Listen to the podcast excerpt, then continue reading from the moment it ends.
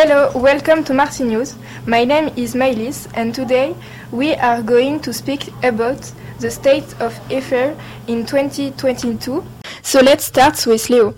What can you tell us about 2022 in Saône-et-Loire? Hello Mylis, and now we want to speak about Ale of 2022. Hello Lohan, can you explain what happened? Hello Leo. Effectively, the hail was very present in 2022.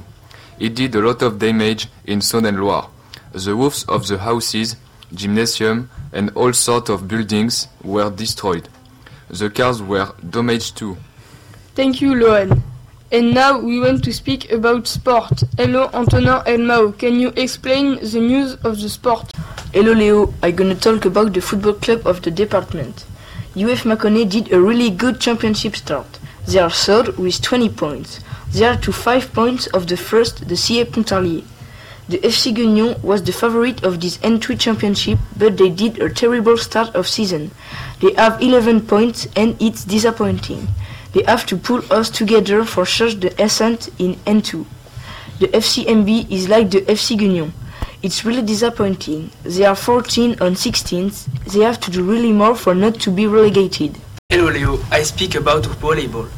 In the secondary school Jean Moulin Marcigny, a young team of volleyball were successful of qualification of French championship. This tournament was played in Joué-lès-Tours. The girl team finished 11th out of 16th. The boy team finished 4th. They are to fight the, the French champion. They did the second best performance. Congratulations to them. Thank you Antonin and Mo. Thanks, Leo. No, Maël is going to speak about uh, 2022 in France. Hello Mylis. Hello Jason. Hello. Can you tell us about the prices in France? In 2022 in France, there was a 5.9% increase in prices in food. Pasta increased by 21%, meat by 24%, and olive oil by 42%, and butter by 22%. After the 30 cents drop in gasoline, now the state has reduced to only 10 cents. Thank you very much. Mylis, can you tell us about the transport strike in France? Hello. In 2022, there was a transport strike because the unions denounced the refusal of dialogue and the demands for wage recovery measures.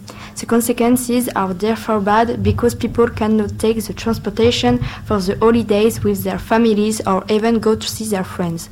So, the Minister of Transport has set up planes and trains because after three years of COVID, he found that the French have the right to find their loved ones. Thank you, Mylis. To finish, Morgan will interview students about their expectations for 2023. What are your school plans for 2023? For 2023, I would like to have better marks in math. For 2023, I want to have my DNB diploma. For 2023, I want to have my DNB diploma. I would like to have my, my DNB diploma with a good mention. I would like to have my DNB diploma. What are your social projects for 2023?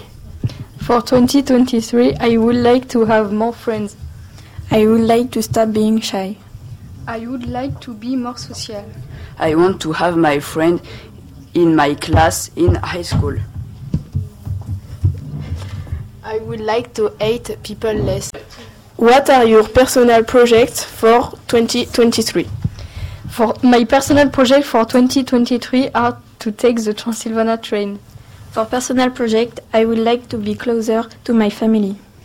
My personal project for 2023 is to go on vacation with my family. I would like to have my a cat because my cat has left home. I would like to go to Spain.